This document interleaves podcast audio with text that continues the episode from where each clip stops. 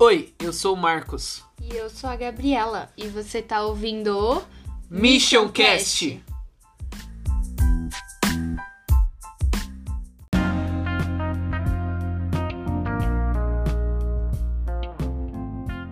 Olá, sejam bem-vindos para mais um Mission Cast. Eu sou o Marcos. Tô, como sempre, aqui com a Gabi.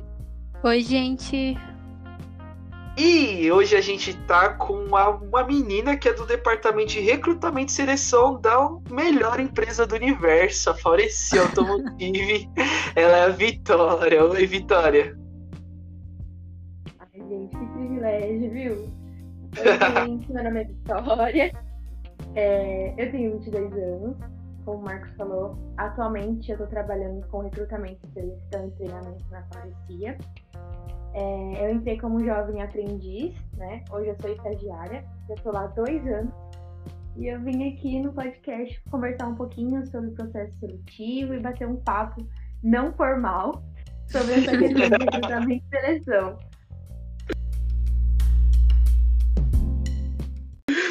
Ah, da hora.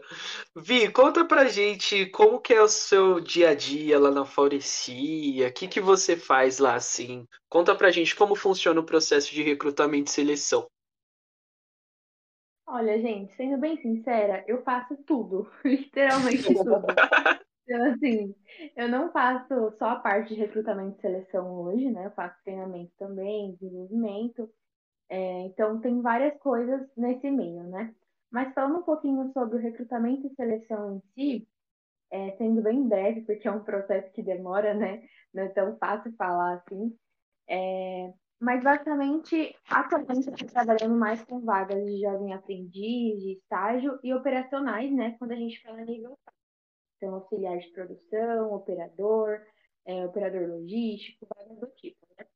Então, o meu processo é basicamente é, receber a vaga, né, do gestor. A gente alinha a vaga certinho, os requisitos, o que é necessário para o candidato ter essa vaga, né?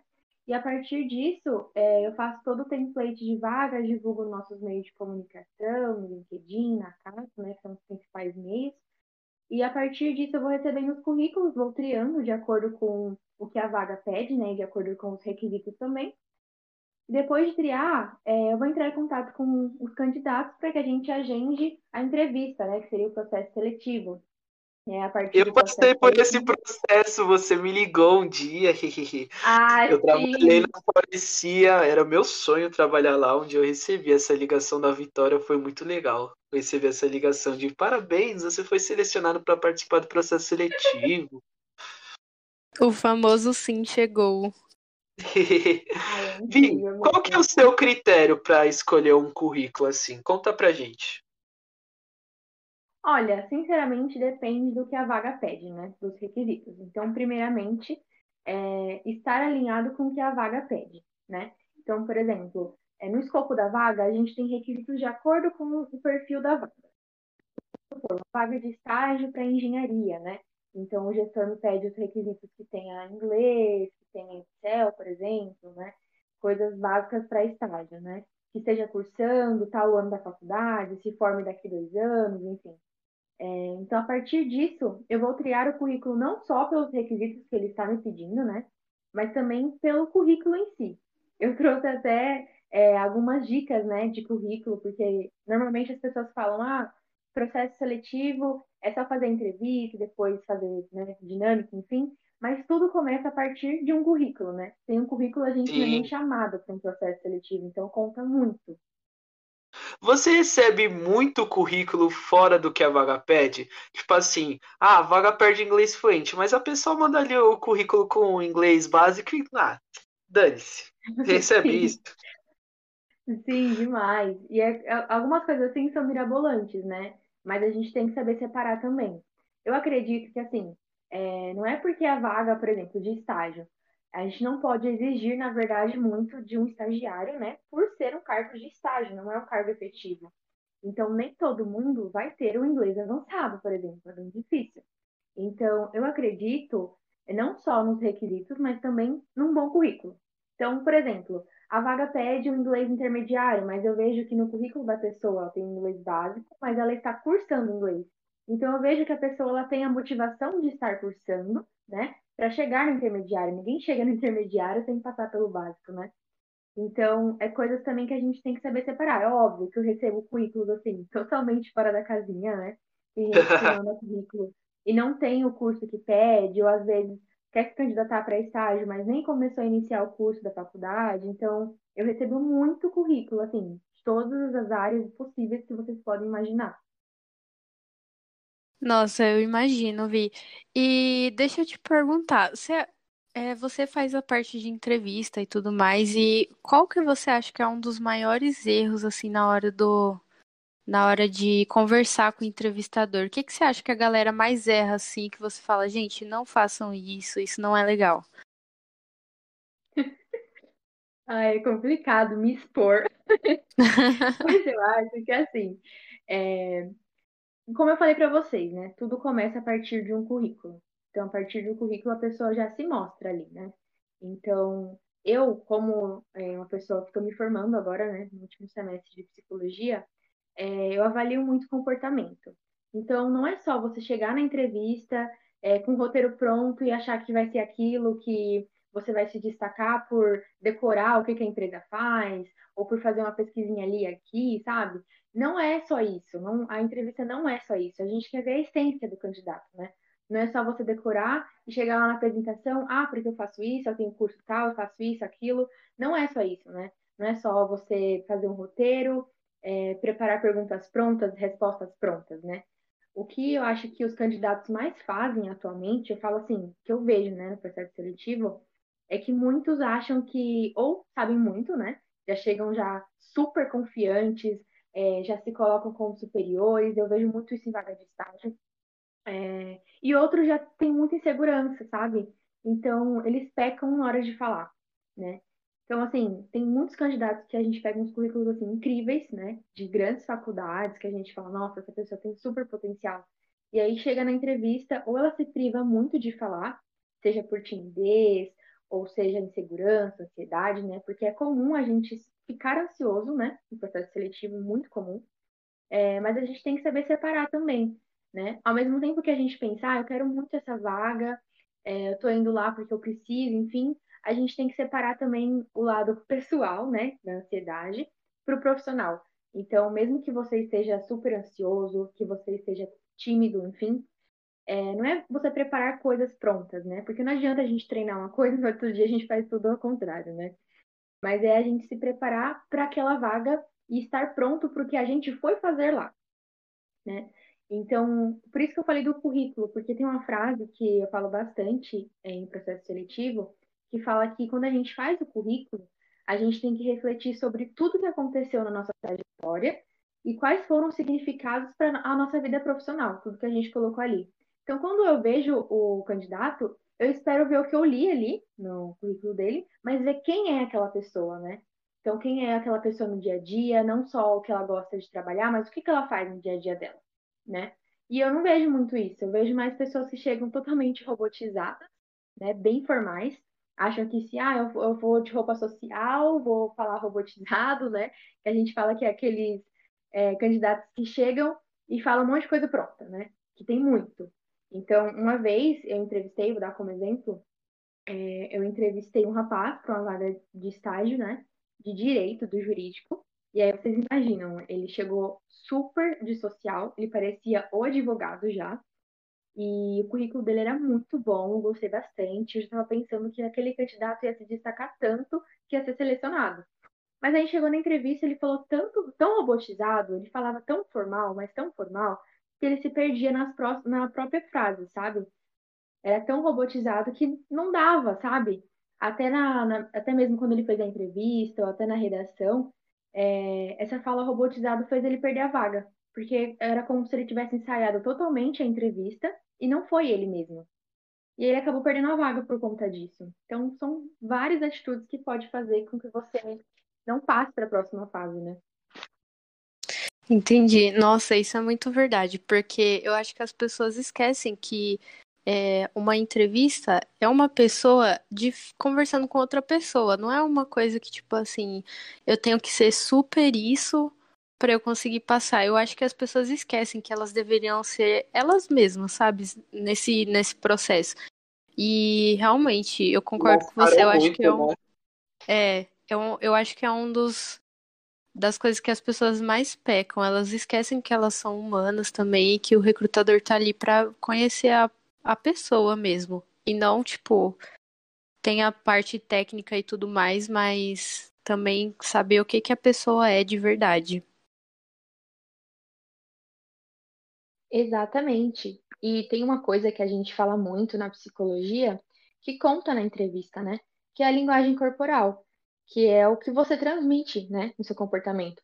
Então não adianta também a pessoa chegar com frase ensaiada, enfim, e aí eu tô olhando lá para a pessoa, tô analisando como ela tá.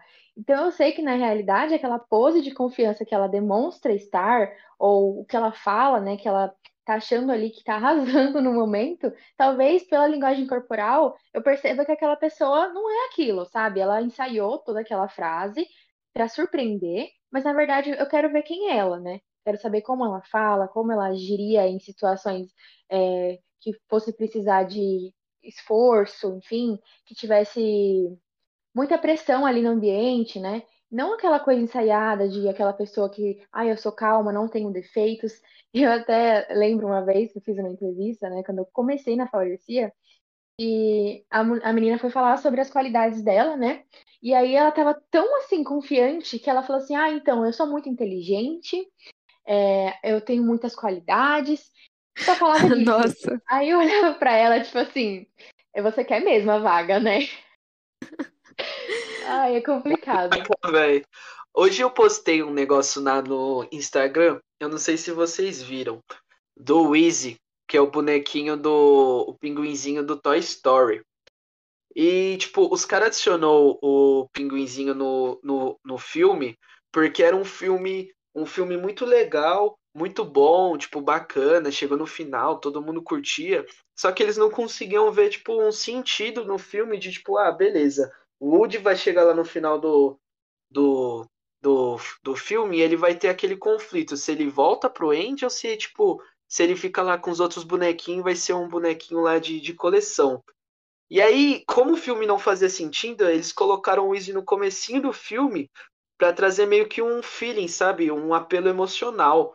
E aí, tipo, isso trazia pro, pro, pro a pessoa que estava assistindo um apelo emocional de, de se conectar com o filme. O que, que você espera de ver isso assim? O que, que você procura de assim emocional no candidato na hora que você está entrevistando ele? Além das qualidades, além do Excel, qual que é aquela coisinha que você fala, putz, isso aqui brilha os meus olhos para fazer eu contratar alguém? Olha, é o que você falou exatamente, né? É o candidato ser ele mesmo, né? Ter as emoções dele, se apresentar como ele, né? A gente quer ver pessoas, não robôs prontos, pessoas que têm todas as qualidades possíveis da vaga. Porque não é só você ter todos os requisitos, você ter curso, você ter tudo, né? Se você não sabe se apresentar, se você não sabe falar é, sobre você mesmo com confiança, né? É isso que a gente espera. A gente quer pessoas que saibam falar tanto sobre os seus defeitos, né? Que podem melhorar, quanto sobre as suas qualidades e saber falar aquilo é, de maneira sincera, sem pesquisar e qualidades para se falar na entrevista, que tem vários que fazem isso mas é você identificar é, você mesmo, saber o que você está ali, qual é o seu propósito, por que, que você quer estar ali, né?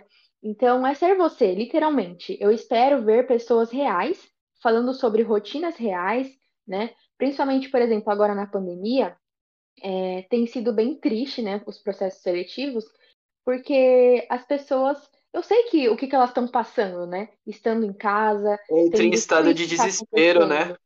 Exatamente. Então eu espero que elas me falem realmente o que, que elas estão sentindo, né? Quando eu pergunto é como está sendo a sua vida agora com a pandemia, o que mudou na sua vida, eu espero que elas sejam sinceras, né? As dificuldades que a gente está passando, porque todo mundo está passando, né? As dificuldades, como está sendo, o que, que mudou, o que, que ela teve que se adaptar, não coisas prontas, é, de qualquer coisa que ela veja no Google para falar na entrevista, sabe? É isso que eu procuro. Sim, Legal. E eu ia te perguntar, né, sobre essa questão de entrevista online, porque quando a gente tá cara a cara é uma coisa, né? Mas quando a gente está online é, é, outra coisa totalmente diferente. Você sente uma dificuldade para é, para sentir mais o candidato é, online, assim. É, porque eu acho um pouco difícil, né? Você ter uma conversa legal assim online. Eu acho que a pessoa pode ficar mais tímida, ou às vezes alguém pode se sentir melhor, né? De não estar tá cara a cara. Mas você acha que isso você prefere o online ou o presencial mesmo? Olha, eu prefiro muito presencial. É super diferente. Eu até estava conversando isso com o gestor hoje, que ele estava me falando, né? A gente está iniciando um processo seletivo de estágio para ele, e aí ele me perguntou: o que que você acha que é melhor? Eu falei: olha, sinceramente, eu prefiro o presencial, né? Porque quando a gente tem o contato com o presencial, a gente está tendo contato com uma pessoa, um ser humano ali na nossa frente. Então eu vejo os comportamentos daquela pessoa, eu sei se ela tá nervosa, porque eu vejo ela balançando ou ela mexendo em alguma coisa. Então, desde o momento que eu pego as pessoas na recepção da empresa até a sala e até é, recepcionar, é, me apresentar certinho, é, eu sinto o que eles estão sentindo, né? Então, eu sinto nervosismo, eu sinto que eles estão falando se é real ou não, porque tem coisas que são fantasiosas, sim, a gente pega bastante. Então, eu sinto o candidato como pessoa ali. Então é diferente esse contato olho no olho, é, de falar diretamente com quem você está vendo ali na sua frente, né? Agora, o online é mais complicado porque eu não estou literalmente vendo aquela pessoa, né? Então, a pessoa pode, a gente até brinca, né? Que a pessoa pode estar de pijama, ter acabado de acordar, entrado na entrevista. Eu só tô vendo ali a parte do rosto dela, literalmente. Não tô vendo aquela Sim. pessoa carne unha, né? Então é muito complicado, porque a gente não tem essa impressão que a gente tem no presencial de ver o comportamento, de falar olhando no olho, né? Porque, assim, eu acho uma boa modalidade, justamente por, pelo que a gente está vivendo agora. A gente não pode cobrar um presencial, sendo que a gente não tem vacina para todo mundo ainda, né? Então, não seria algo que a gente tem que obrigar o candidato a ir. Mas, com certeza, o online eu apresentei muitas dificuldades, porque não é a mesma coisa de você avaliar o candidato. É, a conexão também de internet atrapalha muito, porque às vezes cai o processo, aí a pessoa fica tímida, é, fica com medo, enfim. Só que realmente presencial não tem nada igual, né? Você acha que por ser, às vezes, as entrevistas serem online, é, você acha que tem pessoas que levam menos a sério? Porque eu já participei de alguns processos seletivos é, online, e eu vejo que as pessoas não têm uma preocupação por estar, tipo, na frente da câmera, por, é, por o entrevistador não estar tá te vendo totalmente ali. Eu acho que as pessoas não ligam muito às vezes, sabe? É, às vezes ela, quando você vai presencial, você tem que gastar, né, com a condução e você fala, meu, já tô aqui, vou fazer um negócio da hora. E aí a pessoa tá de casa, às vezes ela acorda e fala, ah, meu, vamos aí fazer esse processo seletivo. É, você acha que você sentiu isso desde, que, desde quando você começou a fazer entrevista online? Porque eu tive uma experiência, né, que eu participei com muitas pessoas de, um, de uma dinâmica e eu achei meio estranho, né? Tipo, tinha muitas pessoas que não levavam, não estavam nem aí pro jeito que estavam vestidas, sabe? Eu sei que, tipo assim, a gente não deve é, ser totalmente formal, mas eu acho que tem um limite também, né? Não, sim, eu entendi o que você quis dizer, fica tranquila. Mas realmente, eu acho que com o online é, as pessoas se acomodam muito, né? Até assim, falando por mim mesmo, né? Eu faço, tô- acho que vocês também. Eu faço as aulas da faculdade online. Então não tem mais aquele negócio da gente estar na sala de aula, olhando o professor, anotando. Em casa não, em casa a gente está pela uma tela. Então se a gente estiver deitado, sentado, de pijama, de qualquer maneira, ele não está vendo a gente. Ou está vendo só o rosto, né? Então, eu acho que na entrevista as pessoas sossegaram muito.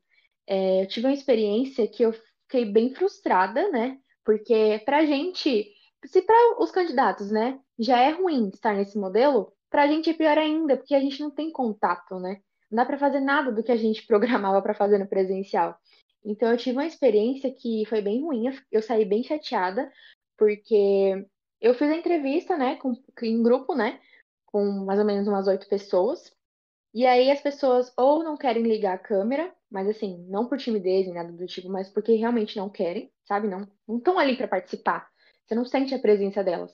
Sim, ou tem essas pessoas câmera, também. Sim, exatamente, é super chato. Ou elas ligam a câmera e você vê que elas estão fazendo outras coisas, ou mal se arrumaram para a entrevista, é, parece que acabou de acordar, por isso até comentei, parece que acabou de acordar, estão de pijama, estão desanimadas, sabe? Na hora de falar, te tratam assim como, sei lá. Então, eu saí muito frustrada porque eu tinha separado todo um roteiro, sabe? Era uma das minhas primeiras entrevistas é, online, né? Eu justamente quis fazer online para o conforto deles e pela segurança. Eu ia fazer presencial, mas eu falei, não, eu vou me arriscar, vou tentar online. Quem sabe dá certo, né? Eles merecem também ter segurança, conforto, enfim. Só que foi um fiasco, porque eu não sentia que eles estavam ali conversando comigo. Então, eu me senti chateada, sabe? Porque eu preparei tudo, eu fiz tudo ali para vaga, para ser legal, porque eu nunca deixo minhas entrevistas formais.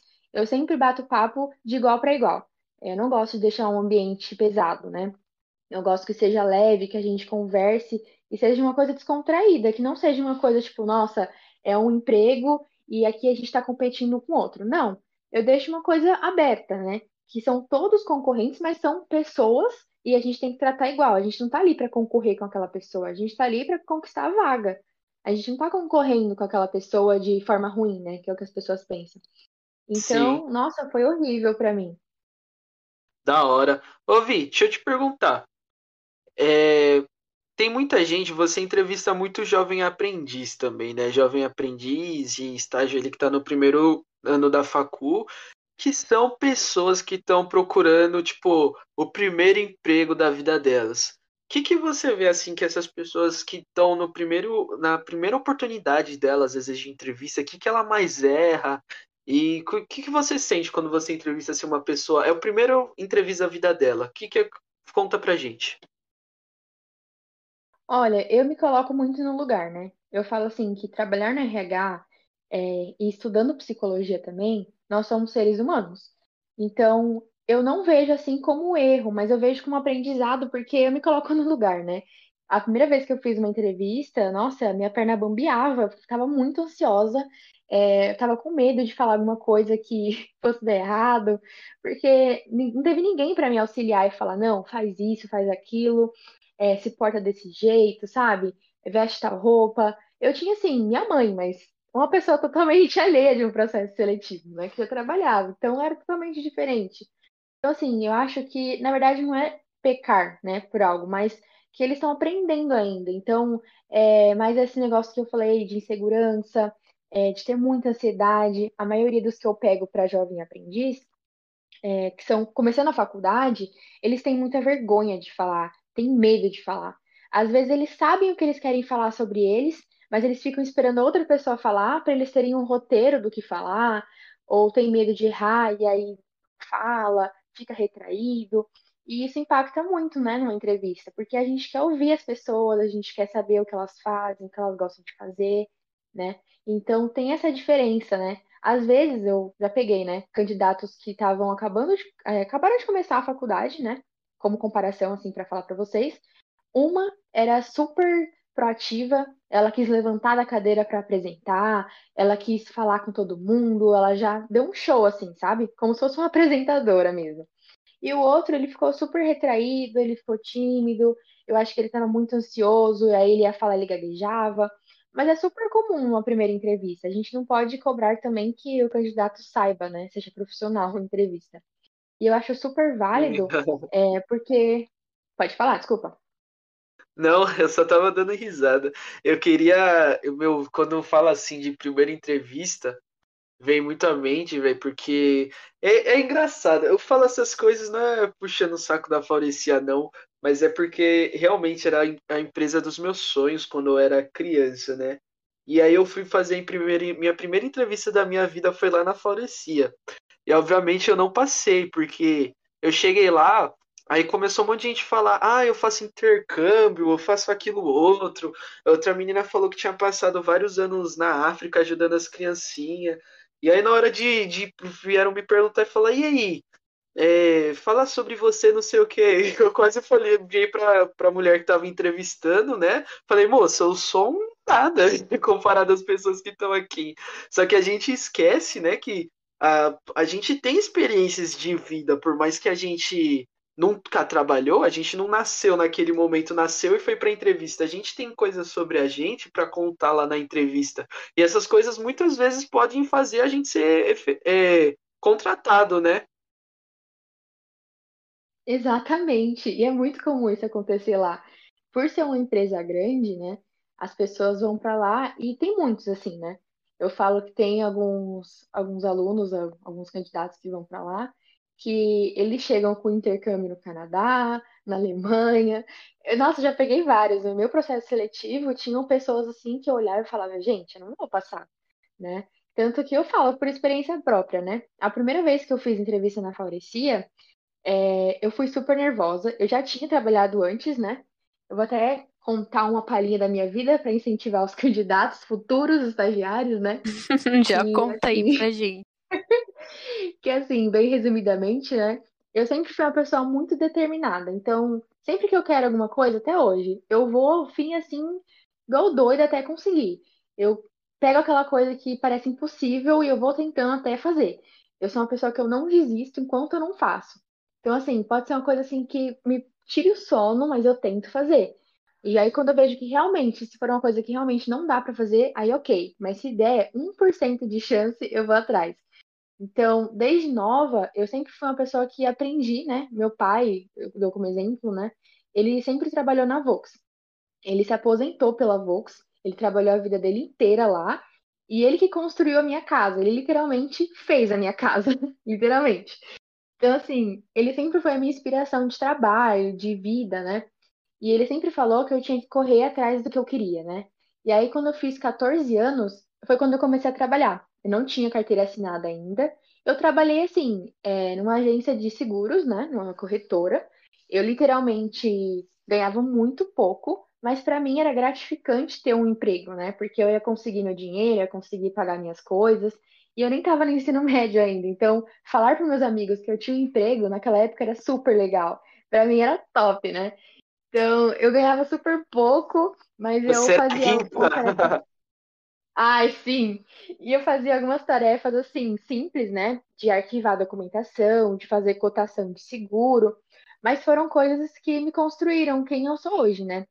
Então, eu trabalhava numa corretora, era de família, era bem simples, ganhava bem pouquinho, mas só de ter o meu dinheiro ali, só de poder comprar alguma coisa para mim, com o meu dinheiro, com que eu batalhei ali, já me fazia, sim, super feliz, né? E aí eu tive que parar de trabalhar, eu não tinha carteira assinada nem nada, né? Naquela época eu nem tinha carteira de trabalho, que era com 15 anos, né? E aí eu tive que parar de trabalhar porque eu fui estudar integral. Eu passei na ET na época, no ensino médio e o técnico. Aí eu fui fazer integral. E eu nunca tinha passado em nada na minha vida. Então, para mim, passar na ET foi assim, o prêmio da minha vida. Porque eu achava que era super difícil, que eu não ia passar. Nossa, eu chorei bastante na época. E aí, quando eu consegui passar, eu tive que sair do emprego. Eu fiquei bem triste, porque eu estudaria é, até às seis da noite, né? Então, não teria, não teria como uma menina de 15 anos trabalhar de noite, mas se pudesse, eu trabalharia. E aí eu evolui bastante, minha mente mudou muito. Aí eu fiquei o ensino médio inteiro trabalhando na ET, como é ensino público, né? Não tinha que me preocupar é, com pagar as coisas e tal, porque eu consegui o vale transporte de graça, enfim. E aí é, eu saí da escola e fui direto para a faculdade. Eu literalmente embarquei na faculdade, né? Eu sempre quis fazer psicologia, era um curso que enchia meus olhos. E aí, no primeiro ano da faculdade, assim que eu saí no ensino médio, na verdade, eu já estava procurando emprego e eu não conseguia nada, porque eu tinha acabado de sair do ensino médio. E mesmo que eu tivesse, assim, um Excel básico, tivesse é, começado o inglês tal, eu não conseguia nada na área, né? Era bem difícil. Ainda mais na psicologia, que é bem difícil você conseguir estágio quando consegue a partir do segundo, terceiro ano. Aí eu me encontrei desesperada, né? Falei, agora o que que eu faço? Como vou é, pagar a faculdade, enfim, fiquei desesperada. E aí eu consegui um emprego de auxiliar administrativo.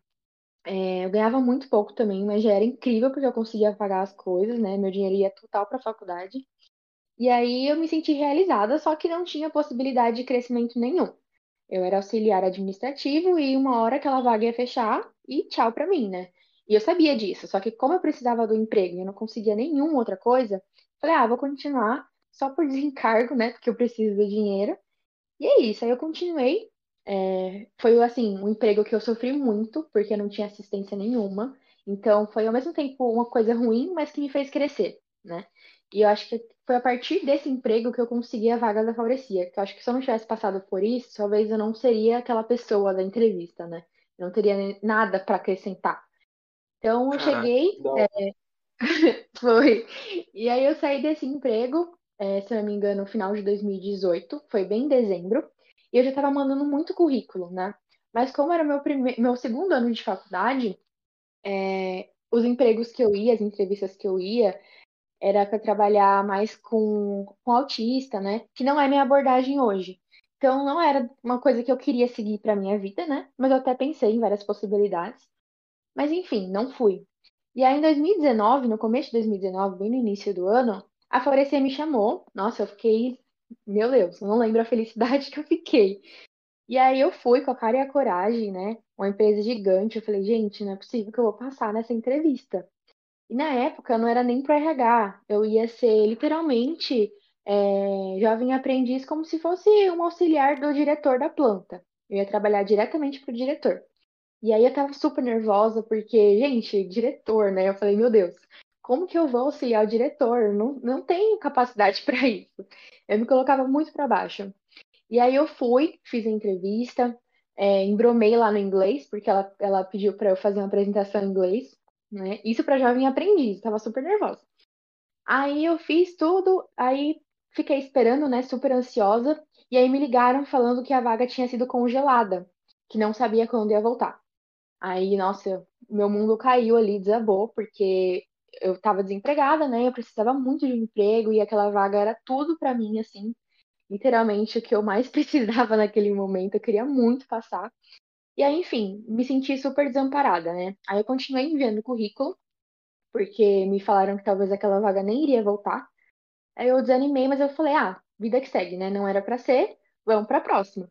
Aí eu continuei mandando currículo e eu fiquei muito tempo desempregada. É, isso foi, eu saí em dezembro, né, do outro emprego. Então, eu fiquei bastante tempo desempregada, estava desanimada, não estava conseguindo nada, ninguém me chamava para as entrevistas, e o que me chamava é, não conseguia passar, e eu já me colocava para baixo, falava, meu Deus, eu não vou passar em nada. E aí, quando foi mais ou menos, acho que em maio, se eu não me engano, de 2019, ou abril, não lembro, é, a Faurecia abriu uma vaga para RH, para aprendiz de RH. E aí eu falei, gente, agora eu vou, não é possível. Eu já tava super. Minha hora chegou! Ai, chegou, sim, chegou aí. Só que aí eu fui pra entrevista, é, eu fiz entrevista com a minha chefe atual, né? Tava super nervosa. Fui, nossa, fui tão arrumada aquele dia que nem parecia eu. Aí eu fui super nervosa, fiz entrevista, e aí finalmente me ligaram e me deram meu sim. Nossa, aquele dia eu chorei horrores, eu saí gritando pela Nossa, casa. que felicidade.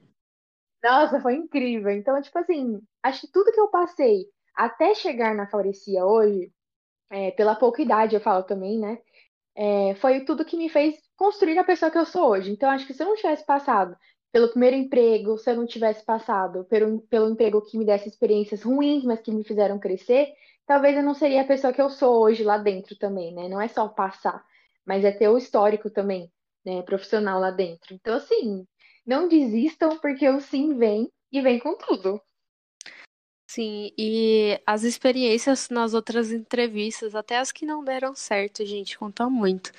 Porque eu também já passei por outras entrevistas. Eu lembro de uma especificamente que eu ia fazer para a Toyota, né, para ser menor aprendiz na Toyota.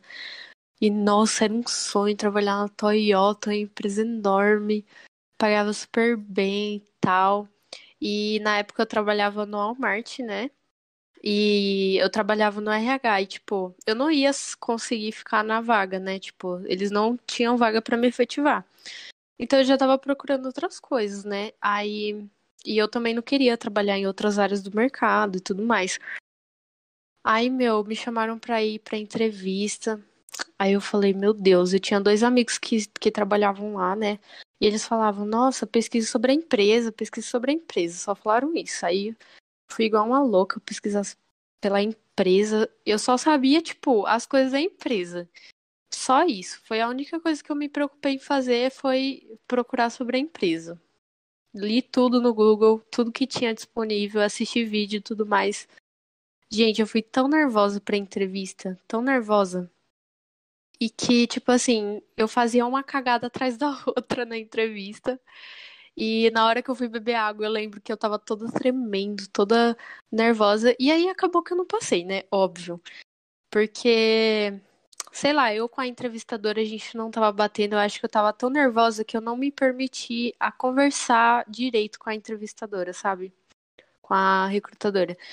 E depois que eu não passei, eu fiquei tipo, por que que eu fiquei tão nervosa, sabe? Tipo, é uma coisa que não tem necessidade, esse nervosismo todo. Lógico que a gente fica assim nessa ansiedade, a gente precisa. Mas a gente tem que parar, respirar e falar, gente, não tem porquê. Se a gente é, sabe que é uma possibilidade, sim ou não, então tem que ir tranquilo, com a mente tranquila, tem que ser sincero, falar sobre você, porque eu não falei nada sobre mim e o que eu falei eu não falei direito. Então isso eu acho que foi uma coisa que me atrapalhou muito. Mas depois eu fui chamada para fazer entrevista na Ford. E eu fui, total, eu fui totalmente eu. Tinha uma dinâmica lá que era para desenhar, e eu adoro desenhar, fiz umas coisas bem legalzinha. Me apresentei, coloquei a cara no sol, falei tudo que eu tinha vontade, conversei direitinho com a entrevistadora, falei dos meus objetivos, é, dos meus desejos, do que eu faço em casa, de hobby, essas coisas. Eu fui eu. E eu passei, né, nessa entrevista, só que eu não aceitei porque é, tinha outras coisas, né, na, na, na frente. E acabei não aceitando. Mas, assim, foi uma coisa ruim que apareceu na minha vida.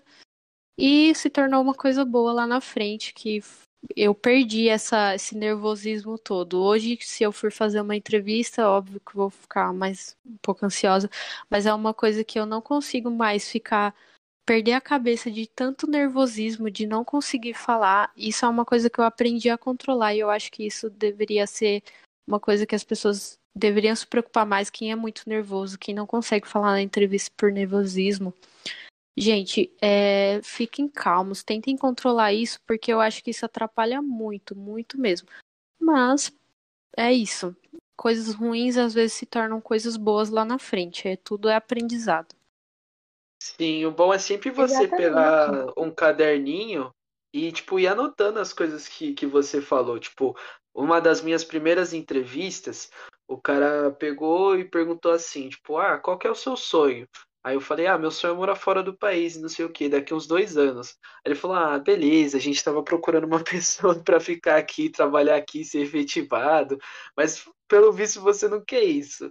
Então aí, tipo, aí eu saí de lá pensando, mano, por que que eu me candidatei nessa vaga, assim, tipo, não bate com os meus objetivos, assim, no momento, e você acaba ficando desesperado. Você chega lá e fala: Oh meu Deus, é o senhor entrevistador que vai decidir se eu serei contratado ou não, mas, meu, a gente esquece que ali é uma troca de, de ideia, de informação, aquele momento de você se mostrar pro entrevistador e também, tipo, saber as coisas da vaga, saber as coisas dele. Afinal de contas, essa é a pessoa que vai trabalhar com você. Não adianta você chegar lá falar um monte de coisa para passar, aí vai passar dois meses você não vai estar tá aguentando trabalhar com aquela pessoa porque você mentiu um monte de coisa na entrevista.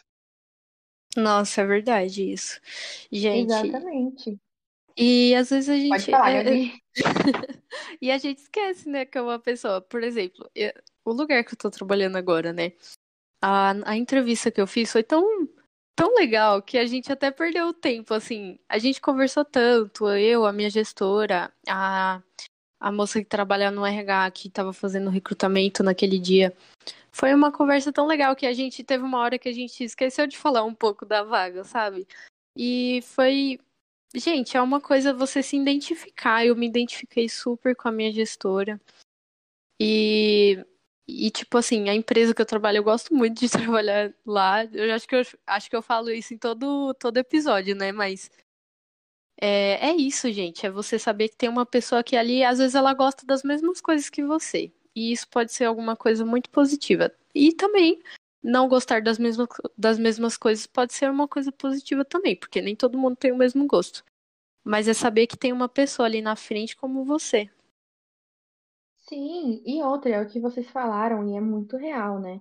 A gente tem que ter experiências na nossa vida, né? Mesmo que não dê certo, nós temos que tirar como aprendizado. Então, ah, não foi legal naquela entrevista, é, ah, é, aquele emprego eu passei, mas não aceitei. Mas são coisas que acontecem na nossa vida e faz parte do que a gente é hoje, onde a gente chegou hoje, né? Então, tudo é um Sim, crescimento. A gente tem com que passar por certeza. essas coisas para aprender a não fazer igual, mas mudar o jeito como a gente faz, né? Então, tudo É, faz parte do aprendizado. não se culpar, né? Mas é, tentar melhorar, gente. Melhorar todo dia. Não foi nessa, mas pode ser na próxima. O que que eu errei que eu posso mudar? Não precisa se sentir culpado. Nem sempre é, aquilo era o melhor pra você. É, talvez uma coisa melhor estar por vir, né? Seu sim vai chegar. Mas saiba identificar algumas coisas. E eu acho uma coisa interessante que eu acho que poucas pessoas fazem, e eu quero, eu quero até pedir sua opinião, Vitória, sobre isso. É da gente pedir o feedback, né, pro recrutador. Tipo, você não passou. Por que que você não pergunta, tipo, manda um e-mail pra pessoa, fala assim, você tem um feedback pra me passar sobre a, a, a entrevista que eu fiz com você? O que que eu posso melhorar? O que que você acha disso, daquilo? O que que você acha, Vi? Você como recrutadora, se eu te pedisse um feedback, você daria um feedback assim? Ou você acha que é uma coisa que não faz tanto sentido? Assim, claro, faz muito sentido. A gente sempre é, quer ter um feedback de tudo que a gente faz na nossa vida, né? Mas eu acredito que é complicado falar sobre isso também. Porque eu falo por mim, assim, como experiência própria. Atualmente, eu estou estagiando no RH e só eu faço recrutamento e seleção. Então, não tem outra pessoa que me auxilie com essa parte. Então, é difícil para que eu consiga dar um feedback para cada candidato individualmente, né? É claro que se alguém me pedir, eu prontamente consigo dar o feedback naquele tempo que eu tiver, mas são muita demanda para mim, para conseguir fazer sozinha, e é complicado dar um feedback individual. Então, normalmente, como eu tenho vários processos seletivos ao mesmo tempo, é, eu dou sim um agradecimento para o candidato, falo que a vaga encerrou, que a gente já seguiu com outra pessoa, né? Falo para ele ficar atento às vagas. E eu falo sobre o feedback que, como o número de inscrições normalmente é grande, eu não consigo fazer individual, né? Mas, mesmo assim, já teve casos, óbvio, né, que as pessoas me pediram, né, mandaram um e-mail à parte, perguntando, ah, o que que eu posso melhorar? é, qual era o requisito que talvez eu não atingi. E aí, quando eu tive um tempinho, eu fiz um, um e-mail explicando, falei sobre o candidato, porque normalmente, é, teve até um exemplo de um candidato que ele era muito bom, o currículo dele era exce- excelente, ele era um, um candidato muito bom, ele era prestativo, só que o problema dele, que não é nenhum problema, né? Ele pode melhorar, era a timidez dele. Então, ele sabia muito, né? Ele era perfeito para a vaga, mas por ele ser tão tímido, ele não conseguia se expressar tão bem, né?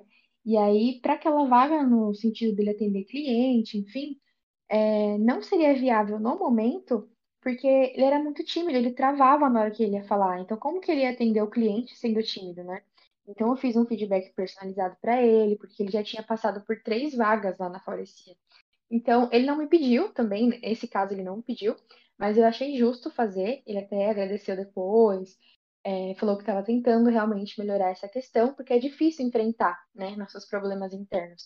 E aí eu fiz um e-mail falando para ele, expondo, é, que ele era muito bom, que o currículo dele estava muito legal, que ele se destacava na entrevista, mas o problema era a timidez, né? E ele fez três entrevistas comigo, fez três entrevistas para as três vagas.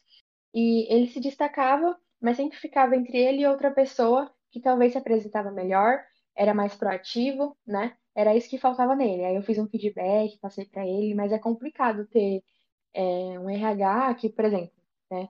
Tem RH que tem serviços externos, né? Tem uma agência que faça isso.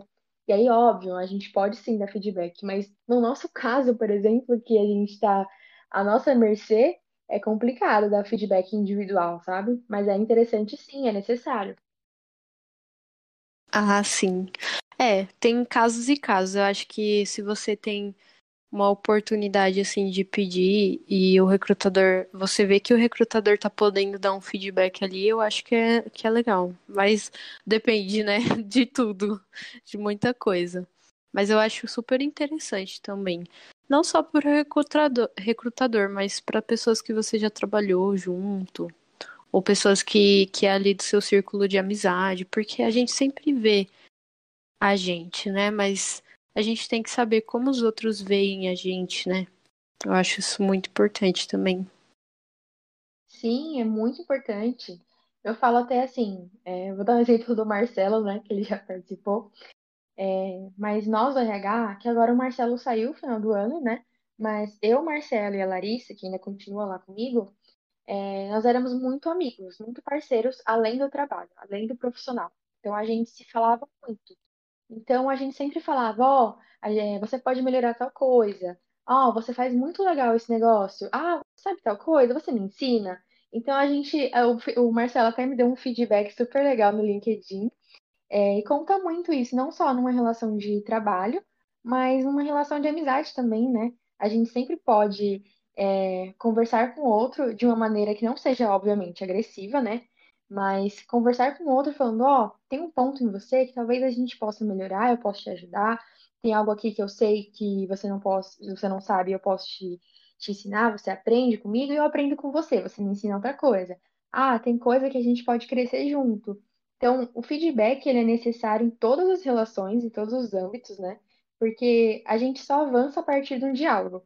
Então, eu falo que se não tiver um diálogo em qualquer relação, seja de trabalho, seja relacionamento, enfim, a gente não avança, a gente não progride, porque a gente não sabe o que a gente está errando, o que a gente está fazendo certo e pode melhorar. Então, a gente não avança, não se desenvolve, né? Então, o feedback é muito interessante, sim. sim.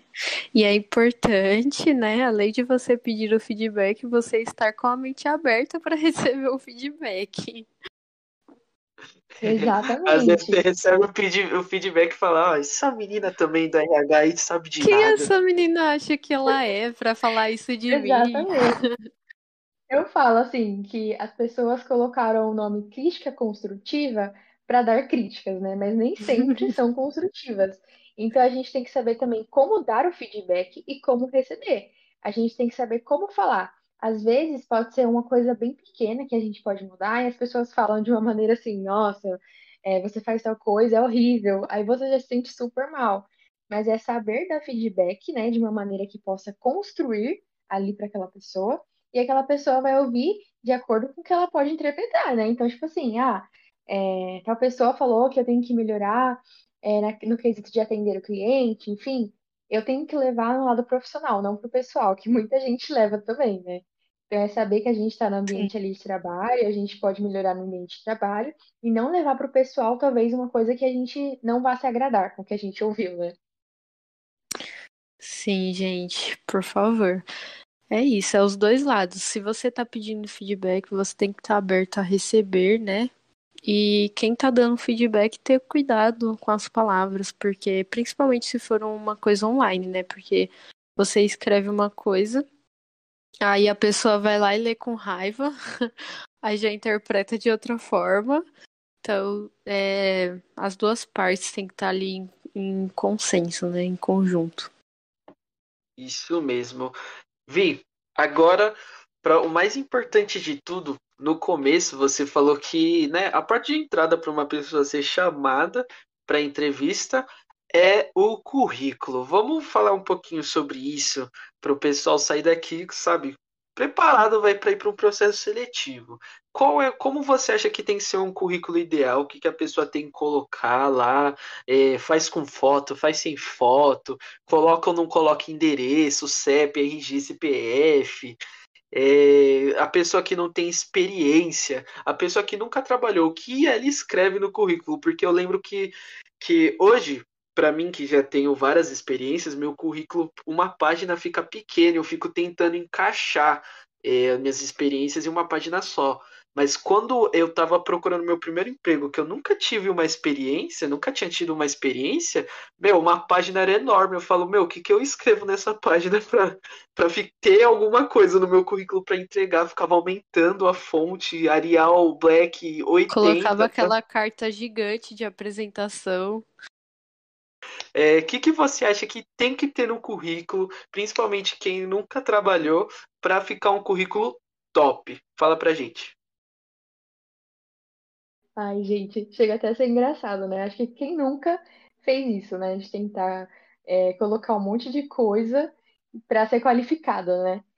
É, mas, assim, eu falo que um bom currículo, ele deve ser objetivo e não pecar nem pela falta ou pelo excesso. Então, assim, é, como recrutadora, eu falo que a gente pode descartar um currículo em segundos. Então, é muito rápido. A gente pode bater o olho no seu currículo, ver ali que não tenha as competências, que o currículo está totalmente confuso e descartar. Então, o currículo, ele é a porta principal do processo, para você entrar no processo. Então, eu falo que quanto mais objetivo você for no seu currículo, melhor.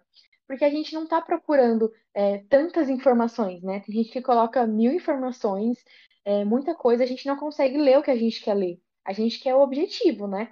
Então, o que deve conter são as principais informações, principalmente para quem está começando, né? Que é a apresentação, então, colocar o seu nome completo lá no escopo do currículo. O endereço, ele é um tabu, né?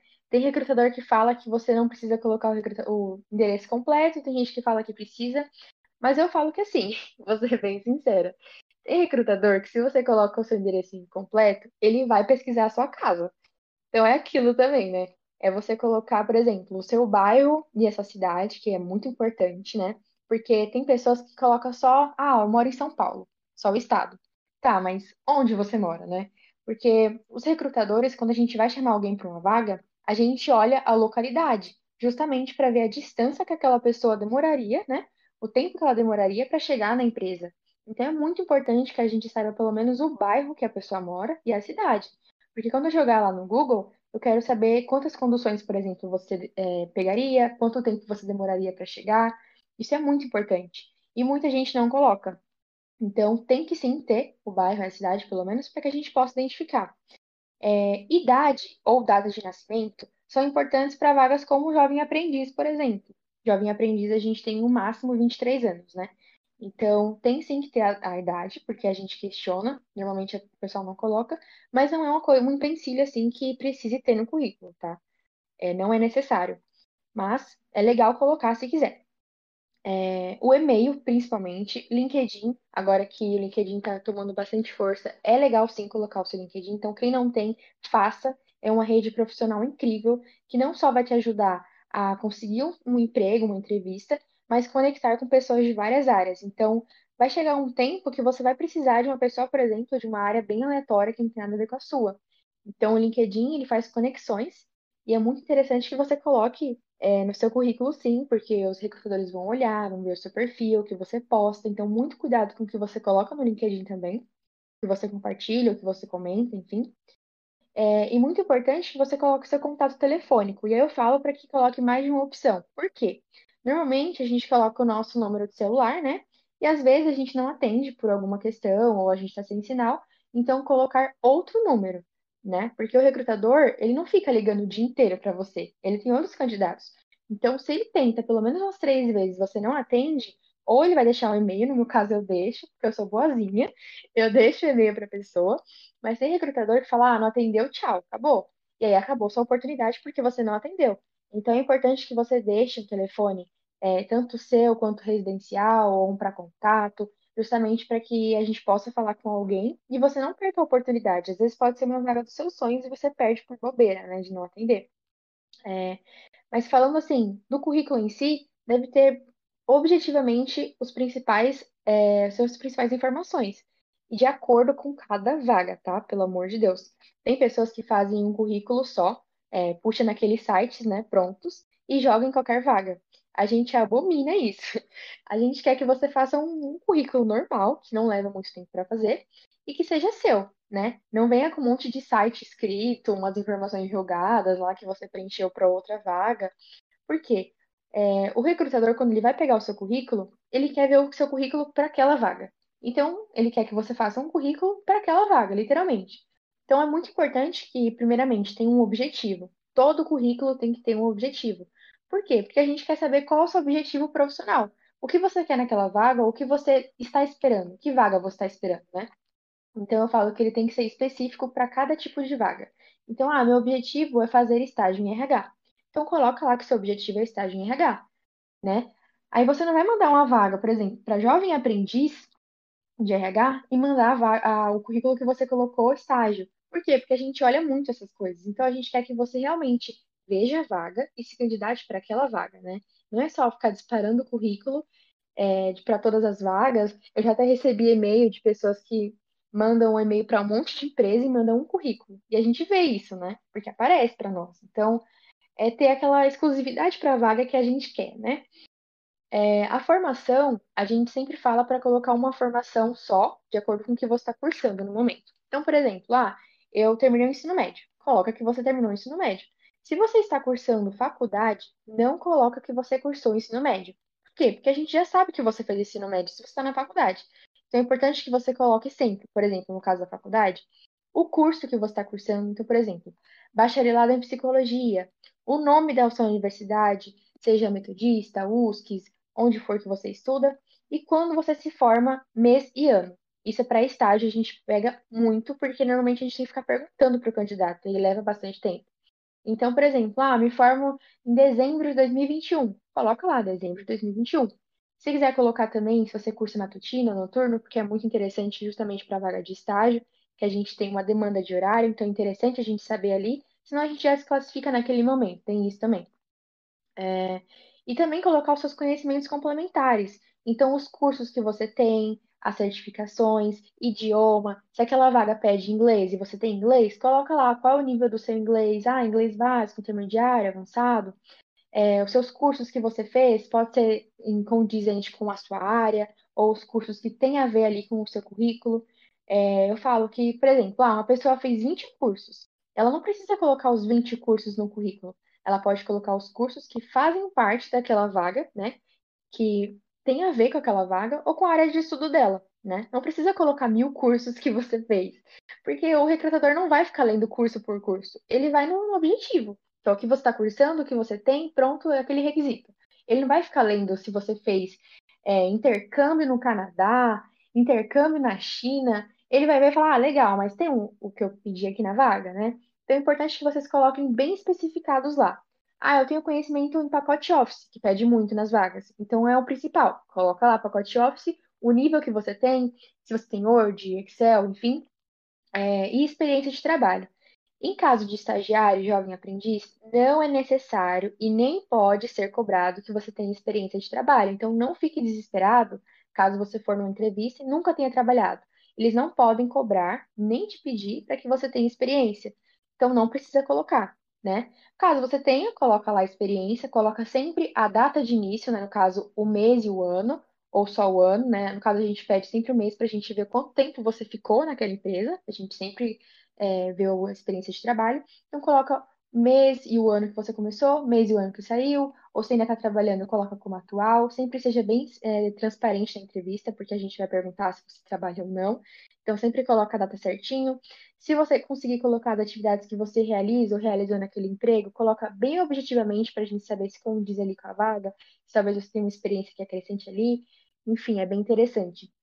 É, e por fim, ah, e se eu trabalhei, mas eu não tenho registro em carteira, mas tem a ver com a vaga? Você pode colocar informações adicionais, como ele não conta como experiência de trabalho registrado, você pode colocar como informação adicional de que você teve experiência em tal área, fazendo tal coisa, e que não teve registro, né? Ou não colocar nada também e comentar na entrevista, que é um ponto positivo também para você, é, que é um, uma área que você trabalhou, alguma coisa que você fez, então conta sim na hora da entrevista. Então você pode colocar ou não. Mas o importante no currículo é que ele seja totalmente objetivo. Né? Como eu falei, a gente pode descartar um currículo em segundos. Então, evite colocar muitas informações que a gente se perca na hora de ler e que fique aquele currículo poluído, né? Que é o que eu mais vejo. Currículo cheio de coisas, cheio de informação e o que eu preciso não tem.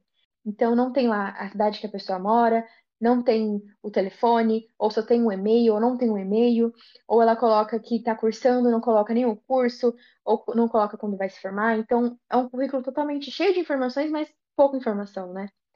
Então é isso. Creio que são dicas válidas para que as pessoas façam um currículo que seja mais minimalista possível, que tenha as informações necessárias e que não seja poluído principalmente, porque ele pode ser descartado. Show, nice. Gostei. Vou aplicar. é isso, pessoal.